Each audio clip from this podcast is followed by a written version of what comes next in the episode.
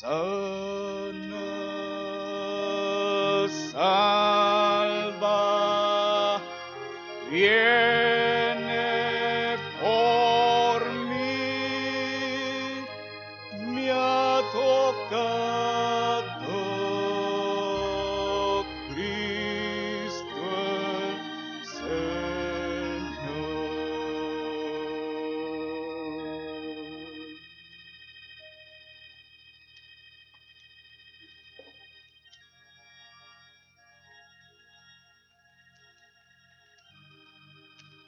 Gracias Señor por tu presencia, por tu palabra Señor. Tú eres bueno Señor y bendecimos tu nombre Padre eterno. Gracias a ti Señor esta noche. Sigue hablándonos Padre, sigue moviéndote Señor. Y desde ya gracias Cristo por lo que tú harás, Padre, y estás haciendo. Amén. Pueden sentarse.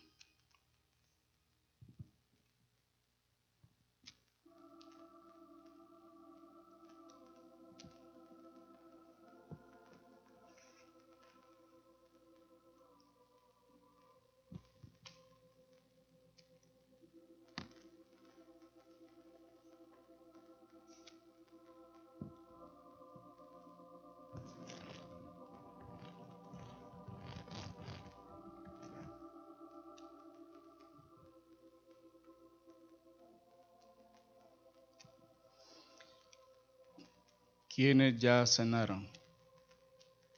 Ok.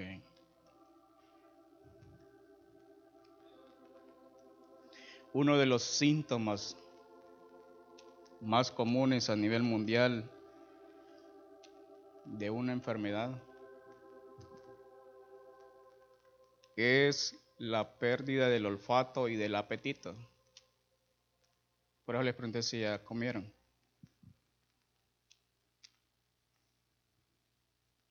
La pérdida del apetito y uno, dos de los sentidos son es el olfato y el otro es el gusto, el gusto del que viene de la boca. Así que lo que vamos a mirar hoy es ¿has perdido el apetito? Ese es el tema. Es un repaso y ya los que han perdido el apetito o los que no han perdido el apetito, qué bueno. Cuando hemos perdido el apetito, sabemos que hay algo afectando el organismo.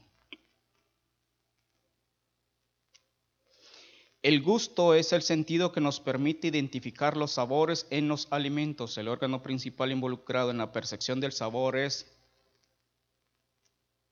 la lengua. Muy interesante, ¿verdad? La lengua es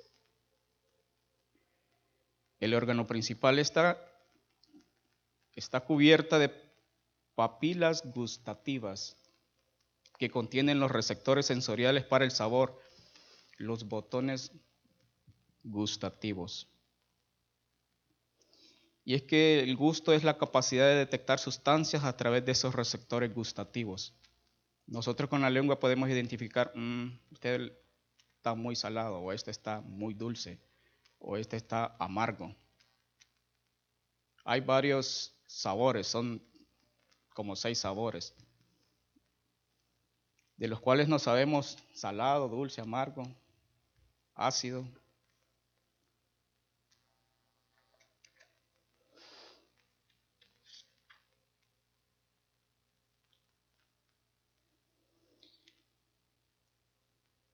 En un adulto mayor o en un adulto humano existen alrededor de 10.000 de botones gustativos en nuestra lengua. 10.000 detectan los sabores. Cuando estaba enfermo, vino la doctora y dice, abre su boca. Mm, le hace falta, está deshidratado, dice.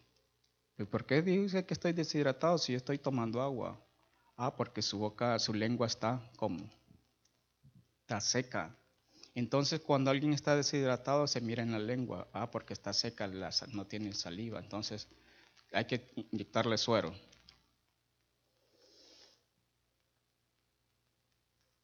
Y así empezó, con suero,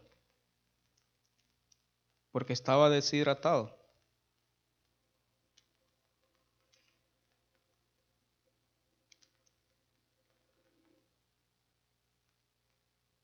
Algunas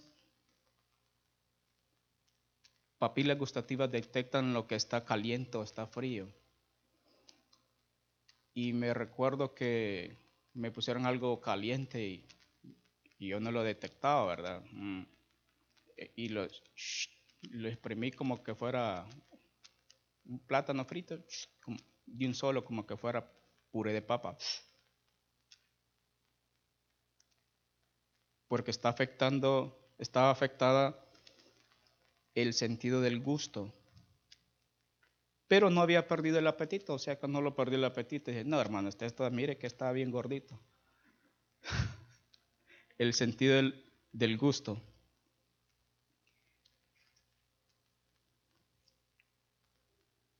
Las personas con trastornos en el gusto pueden sentir sabores que no existen. No diferencian entre no pueden percibir ningún sabor, no diferencian los sabores. Y ageusia es pérdida casi total del gusto. Y disgeusia es una distorsión en la percepción del gusto.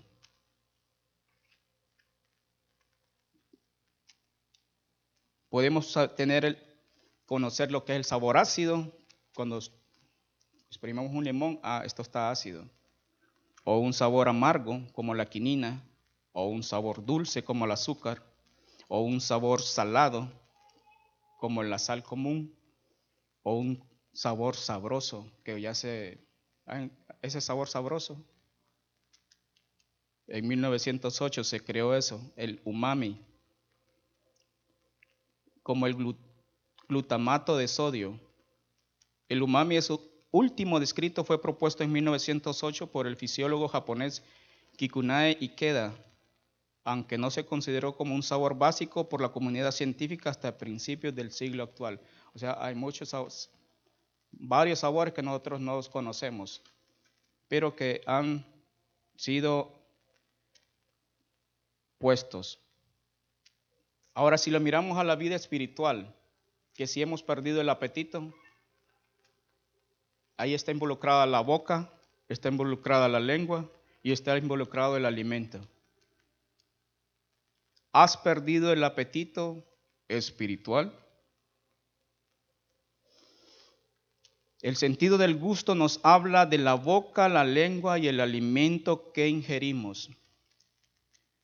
Salmo 34.8, gustad y ved que es bueno Jehová, dichoso el hombre que en él confía o el hombre que confía en Él. Gustad y ved que es bueno Jehová. ¿Se puede gustar Dios? Podemos gustar de Dios. Pero cuando hemos perdido el sentido del gusto, no vamos a saber, no hemos gustado que es bueno Jehová. Debemos gustar que Jehová es bueno cuando somos recién nacidos, es muy importante la leche espiritual no adulterada, para que por medio de ella crezcáis. 1 Pedro 2, 2. Desead como niños recién nacidos la leche espiritual no adulterada para que por ella crezcáis para salvación, si es que habéis gustado la benignidad del Señor. Si es que habéis gustado la benignidad del Señor. Entonces los niños recién nacidos tienen que gustar al Señor. Señor, los que no perdamos el sentido del gusto. Desde el principio ellos aprenden con la leche espiritual y crecen en lo natural, en lo espiritual, la leche natural.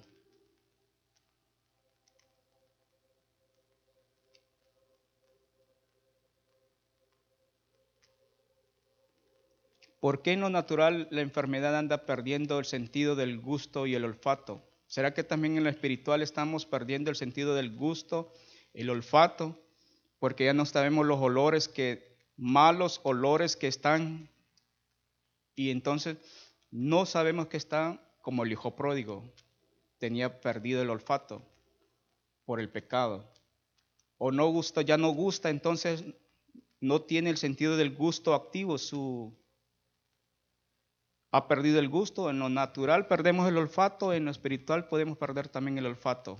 En lo natural perdemos el gusto, en lo espiritual perdemos el gusto de estar recibiendo el alimento. Ah, ya no quiero ni leer la Biblia, es que esa cosa ni quiero ni ir a la iglesia. Mejor lo miro por, por aquí. Así mientras estoy comiendo palomillas estoy mirando que el hermano está predicando. Perdemos el sentido del gusto. Gustad y ved que es bueno Jehová. Dichoso el hombre que confía en él. Cuando Josué iba a entrar a la tierra prometida, Dios le dijo a Josué, esfuérzate y sé valiente. Josué 1.8. Nunca se apartará de tu boca este libro de la ley. Nunca se apartará de tu boca, el sentido del gusto. Nunca se apartará de tu boca este libro de la ley, sino que de día y de noche meditarás en él. Entonces, ahí viene el alimento. Nunca se apartará de tu boca la comida, este libro de la ley.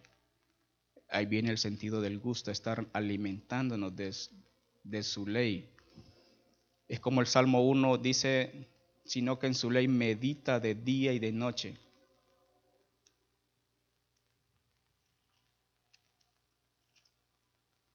Nunca se apartará de ti, de tu boca. Este libro de ley, sino que de día y de noche meditarás en él para que guardes y hagas conforme a todo lo que en él está escrito, porque entonces harás prosperar tu camino y todo te saldrá bien. Queremos que todo nos salga bien, pero si queremos que todo nos salga bien, el requisito es que tengamos cerca de nuestra boca el libro de la ley. Que las palabras que están saliendo de nuestra boca sea su palabra. Si guardas este libro en tus labios y meditas en él día y noche para que tengas cuidado de actuar conforme a todo lo escrito, entonces tus empresas y tú tendrás éxito. Es otra versión. Todo lo que hagas prosperará. Pero cuando uno no tiene apetito, le pueden estar poniendo un pollo frito, un pollo asado, una carne asada, y no tiene apetito si está enfermo y dice, ah, no, no tengo hambre, o le ponen una sopa, sopa de, les puede pegar hambre, mejor no. Entonces,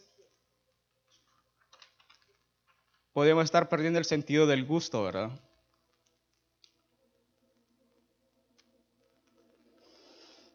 Meditar significa recitación. Meditarás, estar recitando la palabra. Cuando estamos de hecho, un privilegio para todos los que están en el concurso estar meditando en la palabra, porque está... Es increíble cuando de repente nosotros queremos tocar un tema, entonces viene ese versículo, y de ahí viene el otro, está saltando, y le digo, no, es que entre más está escarbando y escarbando, y más va saliendo y más va saliendo, nunca vamos a terminar. Pero es que la palabra está saliendo y brotando. Pero si no hay alimento, se terminó con... Meditar es recitar, repetición de la palabra de Dios, así ella nunca se apartará de tu boca. Estar meditando, recitando de día y de noche.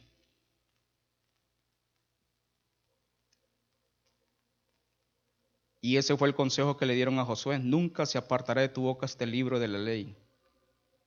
¿Y qué pasa cuando está hablando la palabra? ¿Qué sucede? ¿Qué es lo que ha pasado? Dice que de la abundancia del corazón habla la boca. Entonces, lo que está en el corazón es la palabra de Dios para que salga nuestra boca. De la abundancia del corazón habla la boca. Nunca se apartará de tu boca Señor, que tu palabra esté en nuestro corazón. Para que todo lo que salga de mi boca sea tu palabra. Lucas 6:45, el hombre bueno del buen tesoro de su corazón saca lo bueno. Lucas 6:45 dice, el hombre bueno del buen tesoro de su corazón saca lo bueno, y el hombre malo del mal tesoro de su corazón saca lo malo, porque de la abundancia del corazón habla la boca.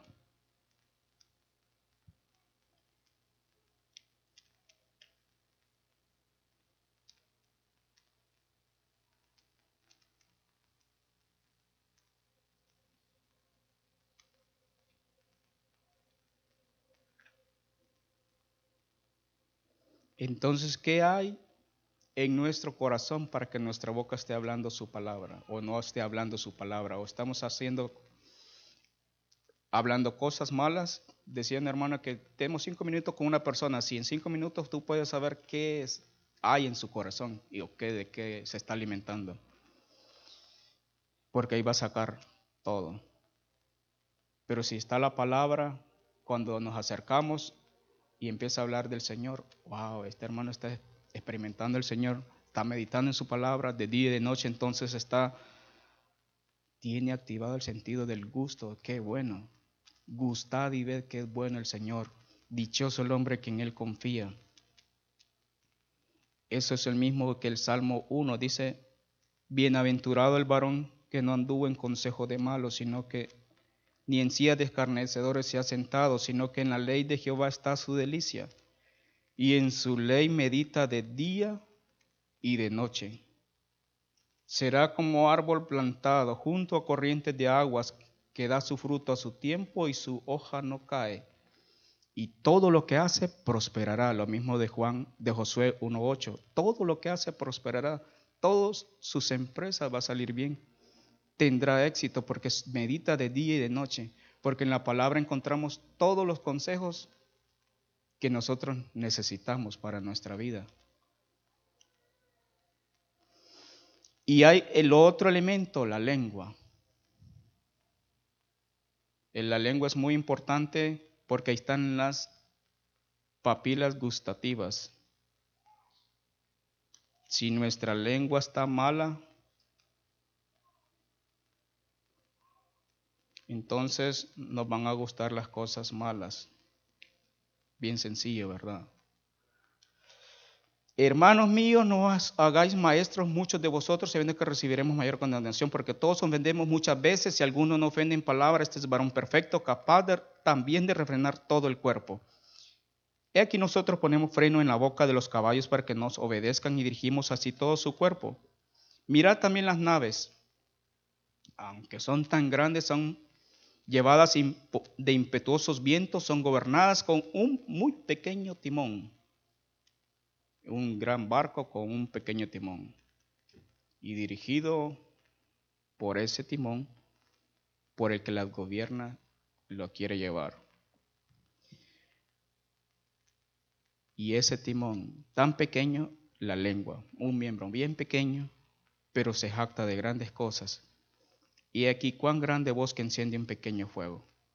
Si no el teléfono descompuesto y le dice por aquí y sale allá y ah, qué exagerado, ¿verdad? Y tal vez era una cosita pequeña y salió por allá la lengua, qué lengua. Es un fuego, un mundo de maldad, está puesta entre nuestros miembros y contamina todo el cuerpo inflama la rueda de la creación y es misma inflamada por el cielo. No, no, no, no, por el infierno. Inflamada por el infierno.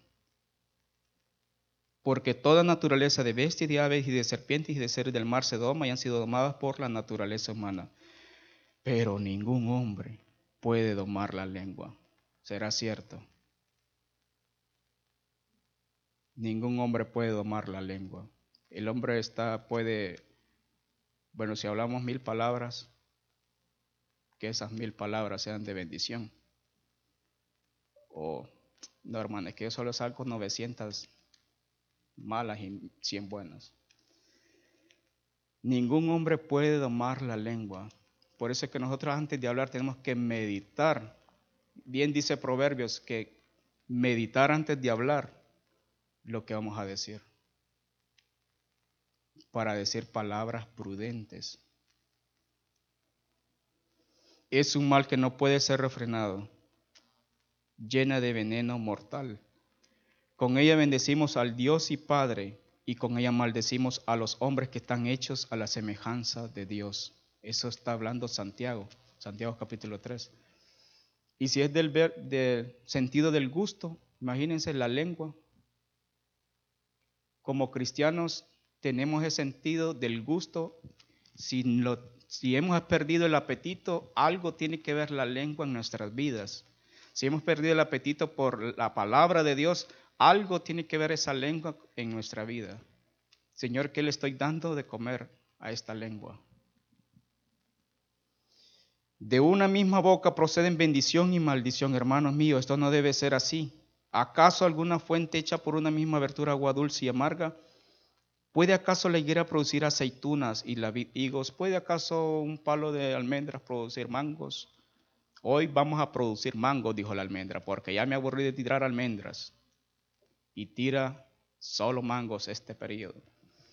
Wow, el mango se puso en huelga y va a tirar almendras, al revés. Así también ninguna fuente puede dar agua salada y dulce.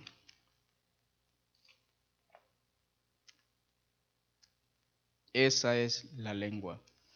Entonces, los tres elementos, nuestra boca, nuestra lengua y lo que nos alimentamos, el alimento. La lengua va a probar lo que nosotros le pongamos. Hoy quiero probar lo que es un cheesecake. O quiero probar un tres leches. Ah, entonces la lengua va a decir, mm, está delicioso. Pero hoy quiero probar solo malas expresiones. Mm, y la lengua va decir, tenemos que tener, saber qué le estamos poniendo a nuestra lengua. Hoy voy a empezar a maldecir a todos los hermanos. No, ¿verdad? No puede pasar eso. No, hoy Señor quiero ser de bendición para muchos, orar por, por muchos. Quiero bendecir a otros y hablarles. Dice para que Él ponga nuestras palabras del Evangelio, que lleven su palabra en nuestra boca.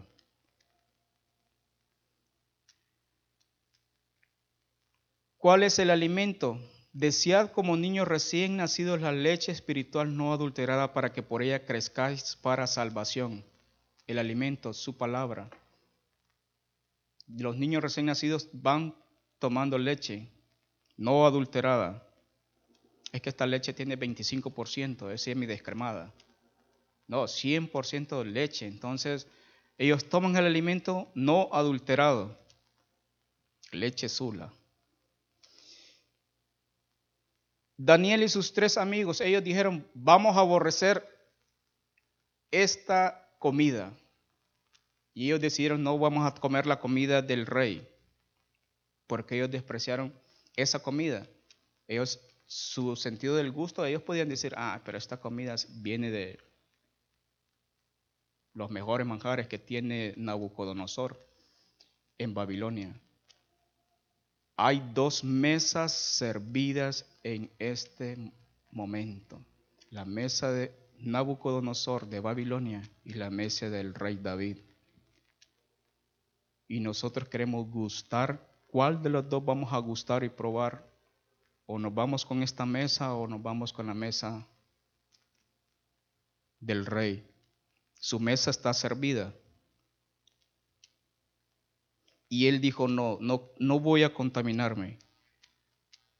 No quiero esa comida. Y Daniel propuso en su corazón no contaminarse con la porción de la comida del rey ni con el vino que él bebía. Pidió por tanto al jefe de los eunucos que no se obligase a contaminarse. Un joven de 17, 18, 20 propuso en su corazón no contaminarse. O sea que sí podemos contaminarnos con el alimento. Por eso es que hay mucha intoxicación. ¿Por qué vienen las intoxicaciones? Ah, es que usted está intoxicado. Lo vamos a desintoxicar. Porque solo come de lo mismo, lo mismo, lo mismo y se intoxica el cuerpo. Y entonces, por eso es bueno el ayuno, para desintoxicar el cuerpo. Tenemos que desintoxicarnos de este mundo y empezar a saborear la comida del rey. Sus palabras son manantial de vida, dice que es. Hasta que todos lleguemos a la unidad de la fe y del conocimiento del Hijo de Dios, a un varón perfecto, a la medida de la estatura de la plenitud de Cristo, para que ya no seamos niños fluctuantes, llevados por doquiera de todo viento de doctrina, por estratagema de hombres que para engañar emplean con astucia las artimañas del error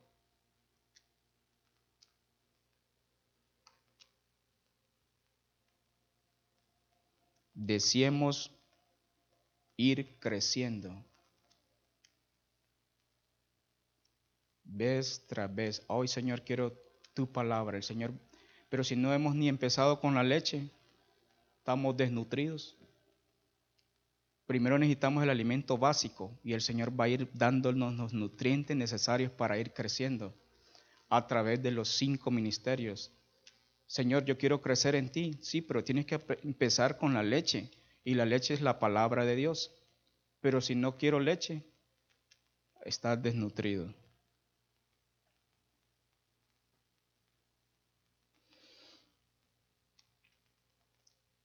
Se juntaron con Jesús o a Jesús los fariseos y algunos de los escribas que habían venido de Jerusalén, los cuales viendo a uno de los discípulos cuando alguien mira, este hermano no se lavó las manos, con algunos de los discípulos de Jesús comer con pan con manos inmundas, esto es, no lavadas, los condenaban. Imagínense, los hermanos miraban, bueno, los fariseos miraban a los discípulos, este discípulo no se lavó las manos.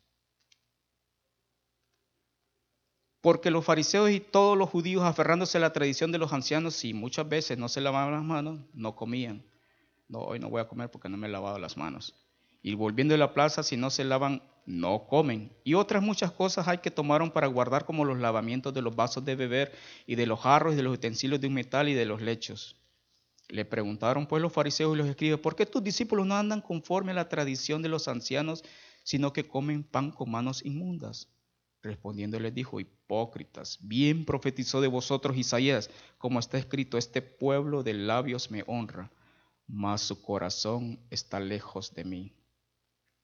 ¿Por qué de labios me honra? Solo estaba en la boca, pero en su corazón estaba, había inmundicia.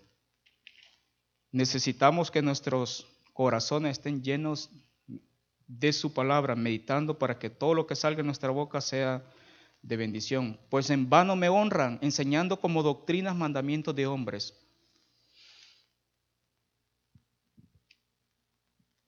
Los discípulos no entendían. Señor, no entendemos lo que, acabas de decir. Marcos 7. Nada hay fuera del hombre que entre en él que le pueda contaminar, pero lo que sale de él, eso es lo que contamina al hombre. Si alguno tiene oídos para oír, oiga. El versículo 17, cuando se alejó la multitud y entró en casa, le preguntaron sus discípulos sobre la parábola. Los discípulos quedaron nulos cuando el Señor les dijo, nada lo que entra contamina al hombre. Ellos se quedaron, mm, ¿qué es lo que está diciendo? Cuando ya se vayan, para que no me dé pena, dijeron los discípulos, mejor le voy a preguntar a él cuando entre a la casa. Y se fueron todos y le dijeron, maestro, ¿qué es lo que dijiste con la parábola? Él les dijo, también vosotros estáis así sin entendimiento. No entendéis que todo lo de fuera que entra en el hombre no le puede contaminar. Esto hablaba del alimento, porque no entra en su corazón. No entra en su corazón, sino en el vientre y sale a la letrina. Esto haciendo limpios todos los alimentos. Él hablaba de la comida natural. pero decía que lo del hombre sale, eso contamina al hombre, porque de dentro del corazón de los hombres salen los malos pensamientos, los adulterios, las fornicaciones, los homicidios, los hurtos, las avaricias, las maldades, el engaño, la lascivia, la envidia, la maledicencia, la soberbia, la insensatez. todas estas maldades de dentro salen y contaminan al hombre. Entonces, si eso está en nuestro corazón, eso es lo que va a salir en nuestra boca.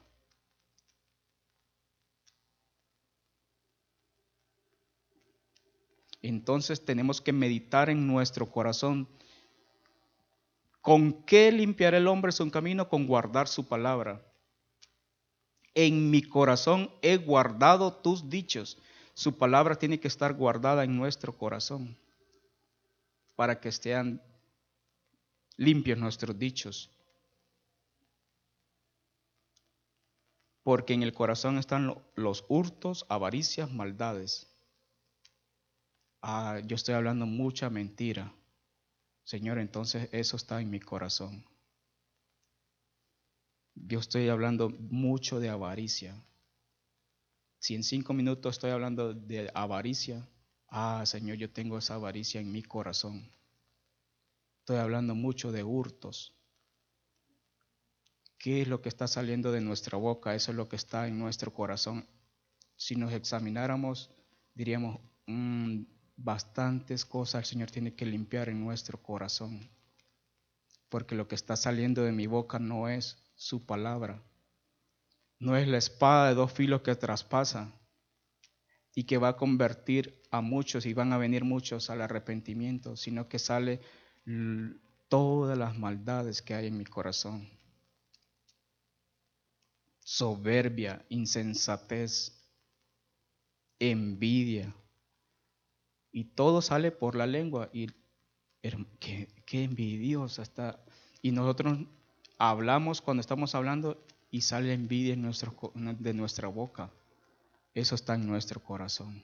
El Señor, el Señor tiene que, ¿quién dice, bienaventurados los de limpio corazón? Porque ellos verán a Dios. Entonces, si nuestro corazón está limpio, vamos a ver a Dios porque Dios va a salir en nuestra boca su palabra. Dice, cerca de ti está la palabra en tu boca, en tu corazón. Pero a veces hemos perdido el apetito, el apetito de las cosas espirituales por nuestra, todo lo que está en nuestro corazón y porque estamos gustando, nuestra lengua está mala. Hubo un anciano, a ver si le adivinan, que ya no le gustaba la comida. Dijo, mm", y lo invitaron a una buena comida. Tú puedes venir todos los días a mi mesa y sentarte conmigo y yo te voy a alimentar. Y él dijo, no, yo ya no sé lo que es pollo con tajada, baleada, ya, eso ya no lo gusto yo. Barzilai. Él tenía 80 años y dijo, no, y el rey lo estaba invitando, yo te voy a alimentar. No, yo ya pasé por todo eso, ya no. Eso lo encontramos en 2 Samuel 19, 31. También Barzilai Galadita descendió de Rogelín y pasó el Jordán con el rey para acompañarlos al otro lado del Jordán. Era Barzilai muy anciano de 80 años y le había dado provisiones al rey cuando estaba en, en Mahanaín, porque era hombre muy rico. Él no tenía necesidad de, de estelina, le llegaba a los A él le llegaban las comidas. Entonces era un hombre muy rico, no, había probado los manjares. No, él ya había perdido el apetito. El rey dijo a Barzilai, pasa conmigo, yo te sustentaré conmigo en Jerusalén. Mas Barzilai dijo al rey, ¿cuántos años más habré de vivir para que yo suba con el rey a Jerusalén? De edad de 80 años soy este día. ¿Podré distinguir entre lo que es agradable y lo que no lo es? ¿Tomará gusto ahora tu siervo en lo que coma o beba? Él ya había perdido, tendré gusto entre horchata y té frío. Yo soy de 80 años. Entre la pizza y el... Oiré más la voz de los cantores y de las cantoras ¿Para qué? Pues ha de ser tu siervo una carga para mi señor el rey. ¿Qué quiere hoy? ¿Pastelitos? Ah, me apetecen unos pastelitos de harina de, pastelitos Miriam. él ya no tenía ese, el sentido del gusto estaba desactivado. Pasará tu siervo un poco más allá del Jordán con el rey. ¿Por qué me ha de dar el rey tan grande recompensa?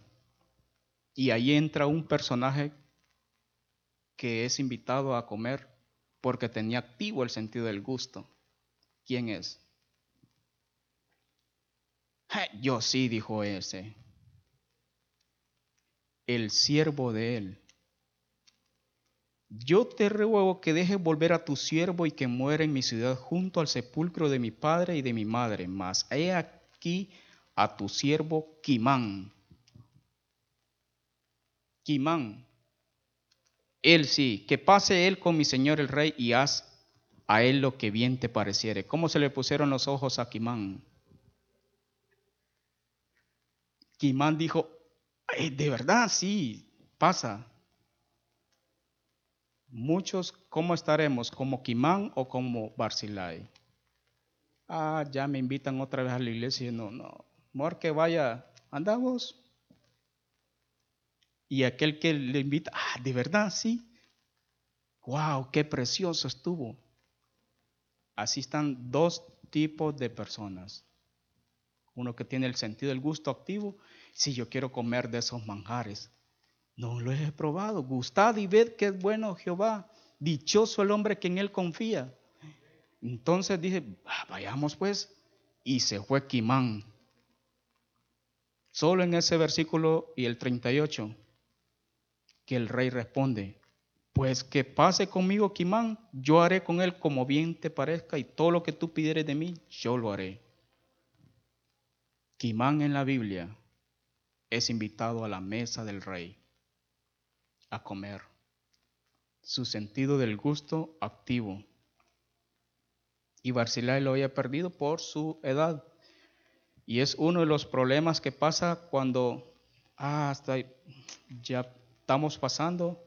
Y otros son los fármacos. Dice que el 20% por, por fármacos. Perdemos el sentido del gusto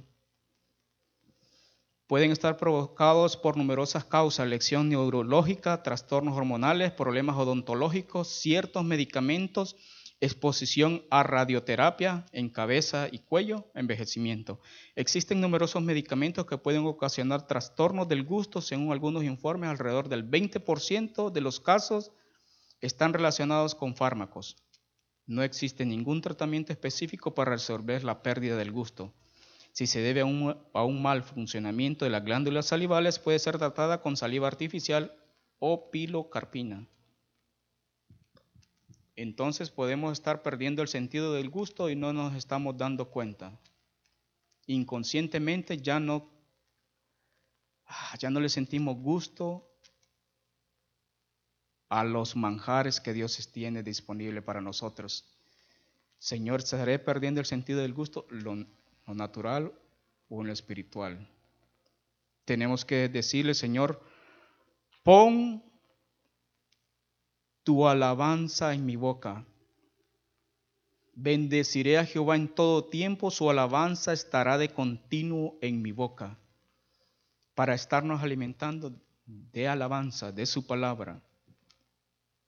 Señor, abre mis labios y publicará mi boca tu alabanza.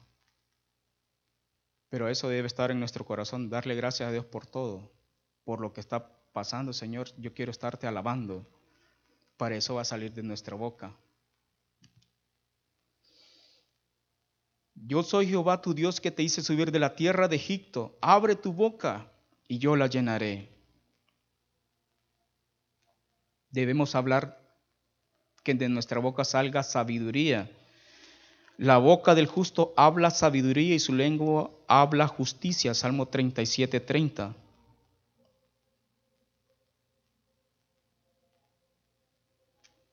Gustad y ved qué bueno Jehová, cuán dulces son a mi paladar tus palabras. Queremos gustar al Señor, oh, tus palabras son cuán dulces, más que la miel a mi boca. Salmo 119, 103. Qué bueno es cuando nos acercamos a una persona y empieza a hablar y sentimos aquella ricura o sentimos que, me gusta hablar con esta persona porque todo lo que habla me bendice. Que seamos de ese tipo de personas que lo que sale de nuestra boca bendiga a otros. Y entonces muchos van a decir, no, yo quiero estar con Él cerca de Él. Y vamos a hacer que otros se active el sentido del gusto por el Señor, para que ellos puedan decir, anhelar y gustar al Señor. Porque manantial de vida es la boca del justo, pero violencia cubrirá la boca de los impíos.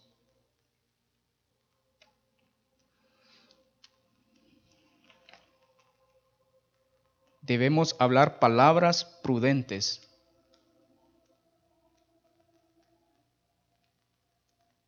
Proverbios 16, 23, el corazón del sabio hace prudente su boca y añade gracia a sus labios. Hay boca prudente y hay boca imprudente. Ah, dijiste algo imprudente hoy, de verdad. Pero no supe que dije algo imprudente. ¿Qué fue lo que dije? Ah, ni sabes lo que dijiste. Sí, dijiste este. De verdad lo dije. Eso me salió de mi boca. No te creo. Porque ni sabemos entonces qué es lo que está saliendo de nuestra boca. No ponemos atención a lo que estamos hablando. Pero si ponemos atención a lo que decimos, ah, eso sí es cierto. Eso pero yo no creía que le iba a caer mal lo que iba a decir. Yo lo hice inocentemente. Nuestro sentido del gusto, nuestra lengua está sacando de la abundancia de nuestro corazón. Entonces dañamos a otros. Y por eso muchos dicen, qué mal este hermano, mire cómo me habló. Pero nosotros debemos de empezar a bendecir. Señor, actívale el sentido del gusto, que Él guste, que es bueno Jehová.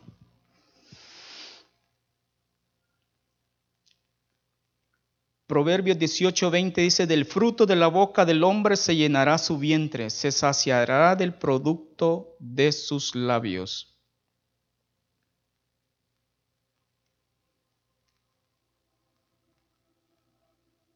Cuando nuestra boca está muy, pero muy hablando muchas cosas malas, ¿qué debemos hacer? Purificar nuestros labios debemos de purificarnos. Isaías 6, 7 dice, y tocando con él sobre mi boca, dijo, he aquí que esto tocó tus labios y es quitada tu culpa y limpio tu pecado.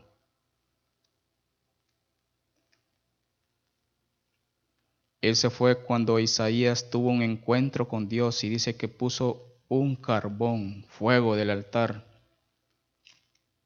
y sus labios fueron purificados, porque él decía, ay de mí que soy muerto, porque siendo hombre inmundo de labios, siendo hombre inmundo de labios y habitando en medio de pueblo que tiene labios inmundos, han visto mis ojos al rey Jehová de los ejércitos. Y volvió hacia mí uno de los serafines y tomando en su mano un carbón encendido, tomado del altar con unas tenazas, y tocando con él sobre mi boca, dijo, He aquí que esto tocó tus labios, y es quitada tu culpa y limpio tu pecado. Y el carbón no crean que es que estaba heladito, ¿verdad? Lo tocó los labios y, ah, qué rico, siento como hielo. Ese carbón estaba encendido. Señor, purifica mis labios Y puso mi boca como espada aguda, me cubrió con la sombra de su mano, y me puso por saeta bruñida, me guardó en su aljaba. Entonces nuestra boca va a ser como una espada aguda, y el Señor seremos guardados en su aljaba. Dios va a usar nuestra boca para hablar su palabra, dice como espada en Isaías 49, 2. Pero ¿quién no le gustaría ser la boca de Dios? Que todo lo que hable salga solo cosas buenas. ¿Qué debo de hacer? Porque así dijo Jehová, si te convirtieres, yo te restauraré y delante de mí estarás. Jeremías 15 y 19. Y si entresacares lo precioso de lo vil, serás como mi boca. Yo quiero ser la boca de Dios si podemos de convertirnos y que Él nos restaure y estar delante de Él y entresacar lo precioso de lo vil. Ya no hablar cosas viles, sino cosas preciosas. Conviértanse ellos a ti y tú no te conviertas a ellos. ¿qué es lo que sale de mi boca? ¿Por qué he perdido el apetito? El hijo pródigo lo perdió, el olfato, porque estaba en medio de los cerdos.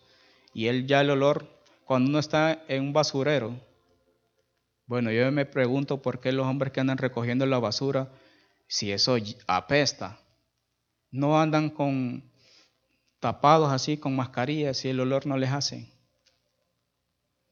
Y cuando van a comer no dicen, mm, voy a comer, y comen así tranquilamente en medio de la basura. Y si uno come en el basurero, vomita, ¿verdad? Porque no está acostumbrado a eso. Pero ellos ya ese olor ya no les hace. Y llegan a la casa y dicen, qué rico oler, le dice, a basura. Porque su olfato ya está, ya está acostumbrado a oler cosas así. Entonces ya ha perdido el olfato. Él, así era el hijo pródigo. Él estaba en medio de los cerdos y el olfato ya no tenía. Este cerdito huele bien, este otro y también el, el gusto, porque queriéndole comer la comida a los, a los cerdos, entonces ya él había perdido el sentido del gusto, ya su, la comida de su papá ya se le había olvidado qué sabor tenía. Así podemos estar perdiendo el sentido del gusto cuando estemos yendo tras las cosas y las vanidades ilusorias de este mundo. Entonces todo lo que le estamos metiendo en nuestro paladar y todo eso nos ha afectado y cuando estemos menospreciando la comida del rey, ah, ya no, no, ya no, ya cuánto nos hace falta, cuatro años más. No, que el Señor, cada vez que yo quiera, yo necesito la comida diaria, cada día, para crecer en ti. Que yo no esté perdiendo este sentido. El apetito espiritual porque el día que hemos perdido el apetito, vamos a morir. Cuando una persona pierde por completo su apetito, le quedan días porque ya no come. Y le están con líquido, pero ya no perdió, ya perdió el apetito. Y en lo espiritual, y ya no come, no, y no está alimentándose, porque ya no siente gusto de la comida que le están colocando. Por eso hay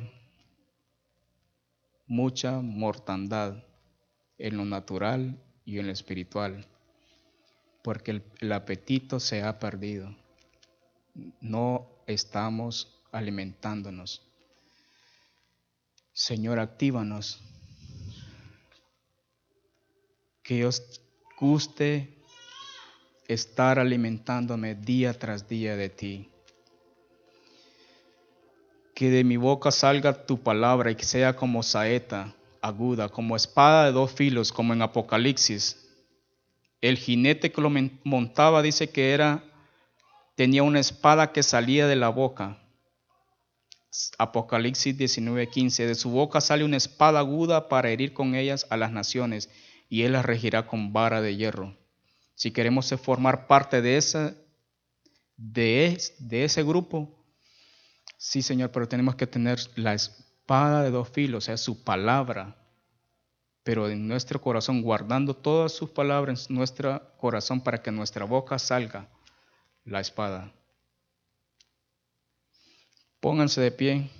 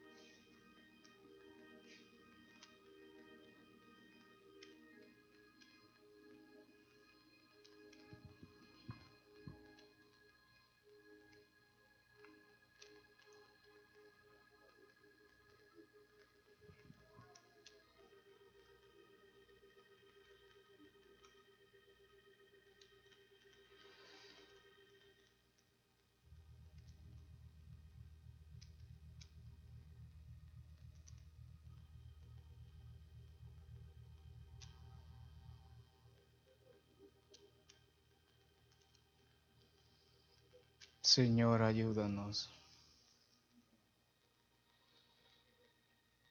Nuestro olfato, nuestro gusto, Señor.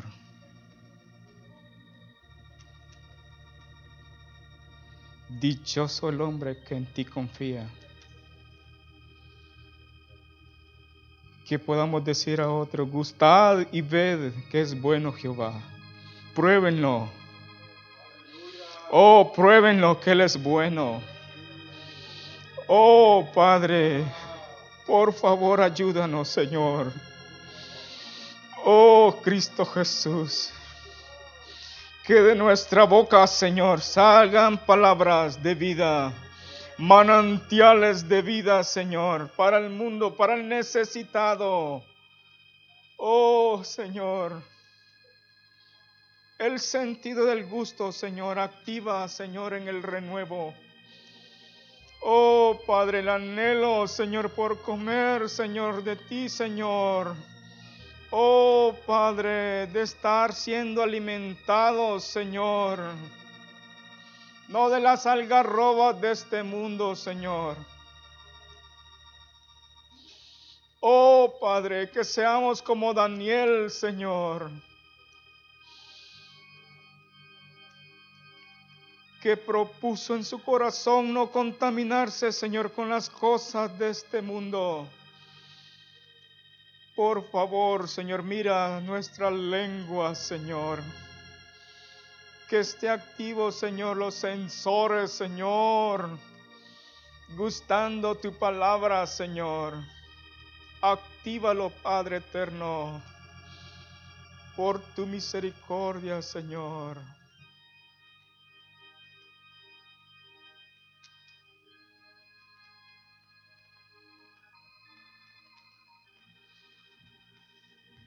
Hazlo, Cristo eterno, por favor, Señor. Lo necesitamos, Señor.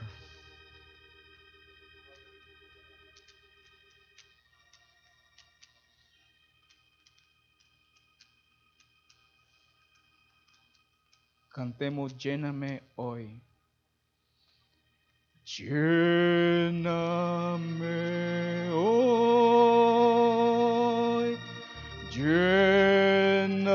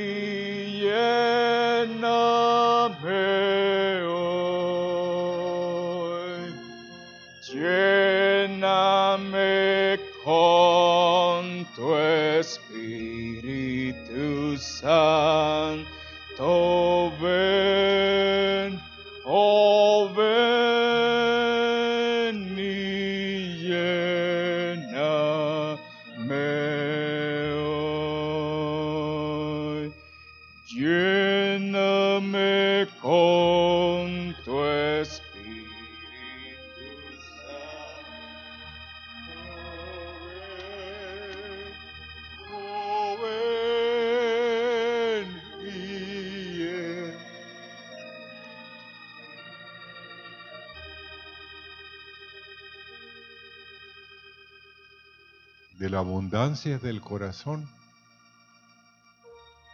¿Mm? Habla la boca. Oigámonos, hermanos. ¿Qué es lo que nos deleita decir y hablar?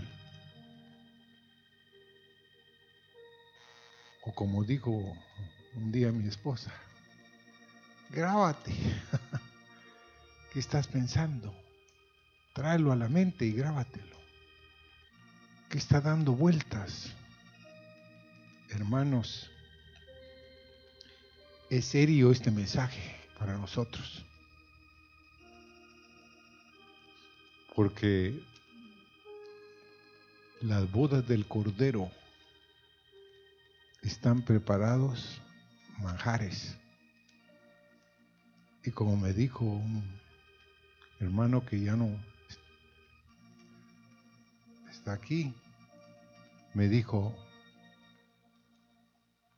todos los servicios, me dijo, cuando yo estuve en ese lugar, yo vi una mesa y había manjares. Y él empezó a llorar y me dijo, pero yo no tenía apetito, porque trabajaba muchas horas. Pero yo miraba la mesa. Y muchas veces el predicador me invitaba con sus manos, me decía, ven, y yo me quedaba ahí. No comía. Entonces me dijo, hoy que estoy en otro país, donde hay un desierto, donde no hay una mesa,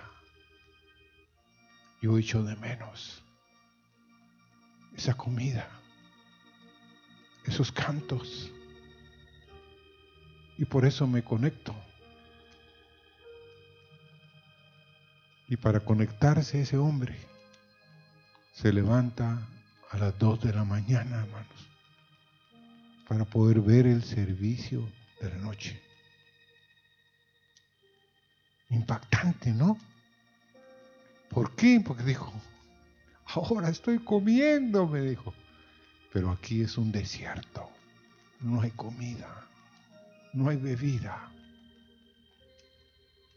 Le estoy pidiendo al patrón que no trabajo domingo. Me dijo, entonces te vas pero mi esposa no tiene trabajo ahora, no. Entonces mejor le dije, bueno, me voy a quedar otro tiempo. Bueno, hagamos un trato, le dijo. Vengo en el turno de la tarde los domingos, siempre. No, es que te necesito en la mañana. Bueno, pero hermanos, decidamos crecer para estar algún día comiendo con el rey en su mesa por los siglos de los siglos. Y no sabemos a cuánto nosotros podemos dar de comer si tenemos una mesa. Amén. Señor, Perdónanos por tener en poco la mesa, la comida, la bebida, el pan de vida que nos has dado, Señor. Danos un corazón, Señor, arrepentido, que reconozca nuestra necesidad, Señor. Ayúdanos y bendecimos tus misericordias esta noche, Señor. Gracias, Señor. Amén. Y Dios los bendiga, hermanos.